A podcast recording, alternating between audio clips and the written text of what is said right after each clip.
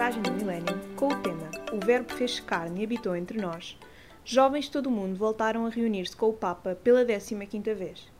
A Anita, da paróquia de Marvila, esteve em Roma e é quem nos conta hoje a experiência de viver uma jornada. Eu acho que qualquer pessoa, qualquer jovem que já tenha participado numa Jornada Mundial da Juventude não passa por isso sem que isso lhe deixe uma marca. Portanto, não é só por ser a única em que participei, mas porque teve uma série de, de tempo anterior e posterior uh, que ainda hoje faz eco, não é? Portanto, que ainda hoje uh, eu consigo rapidamente rebuscar essas memórias. Essa semana marcou-me tudo. Nós vivemos muito, muito intensamente, não é? Para muitos de nós, não era o meu caso, mas para muitos de nós era a primeira vez que nos aventurávamos fora do país enquanto grupo de jovens, não é? Portanto, uh, e a dimensão, ganhar essa dimensão de diocese. Nós partimos precisamente daqui, deste espaço uh, onde nos encontramos, uh, e, e, éramos, lembro-me, quatro ou cinco autocarros, e, e, houve um movimento grande para que a diocese se mobilizasse para ir a esta jornada, para participar neste encontro, mas houve todo um tempo de preparação e depois foi uma grande aventura, não é? Foi uma grande viagem e uh, o que eu me recordo mais dessa semana uh, é a dimensão populacional, não é? Porque era impossível ficar uh, indiferente ao número de jovens que estavam em Roma naquele momento, apesar de nós não termos ido logo para Roma. Portanto, a nossa, a nossa viagem foi diferente nesse sentido.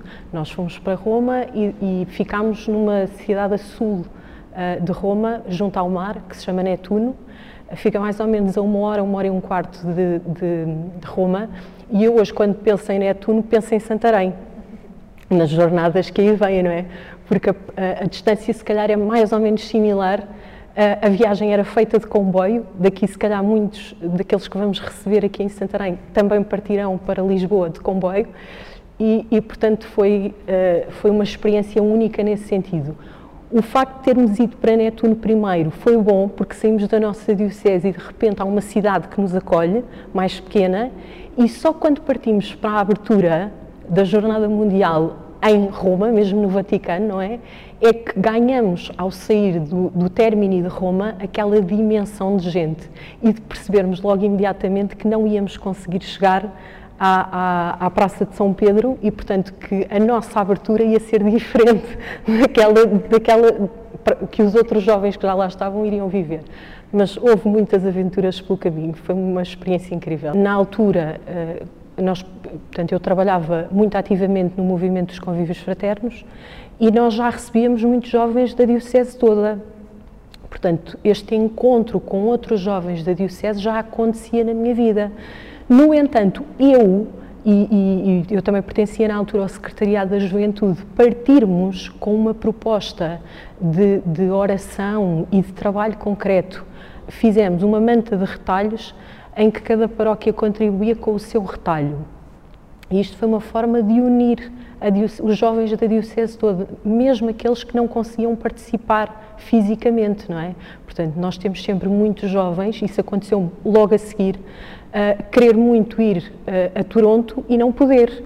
Portanto, fisicamente, muitas vezes nós não conseguimos ir, mas depois uh, percebemos que tudo está ligado e que tudo faz sentido, mesmo que eu não vá fisicamente, porque eu posso ir de outras formas. Hoje tenho uma consciência diferente, não é? já passaram mais de 20 anos, e hoje tenho a consciência de que um, a jornada foi início, porque foi por esses anos que eu conheci e comecei a caminhar com muitos jovens da minha idade e que hoje fazem parte da minha família cristã. E eu acho que não há maior uh, presente uh, que a jornada pode dar do que esse, que é olhar até para essas fotografias e perceber que a maior parte dessas pessoas continuam a fazer parte da minha vida e continuam a crescer comigo na fé e que nos fomos aproximando de tal forma que alguns deles até pertencemos à mesma paróquia e, e continuamos a caminhar e a servir nesse sentido. Portanto, nós sabemos que aqui em Santarém há, há esta questão de, de, três paróquias na cidade, não é? E, e, desta dimensão diocesana ao mesmo tempo, por termos aqui a sede da diocese, uh, mas o mais importante, eu continuo a achar, é estar sempre disponível para o que for preciso e quando for preciso. Que arrisco partir à aventura, porque uh, uh, na altura eu fazia parte de um outro grupo a nível nacional, com as minhas queridas irmãs franciscanas, que, que, nós tínhamos um nome e tudo, que era Profetas de Vida.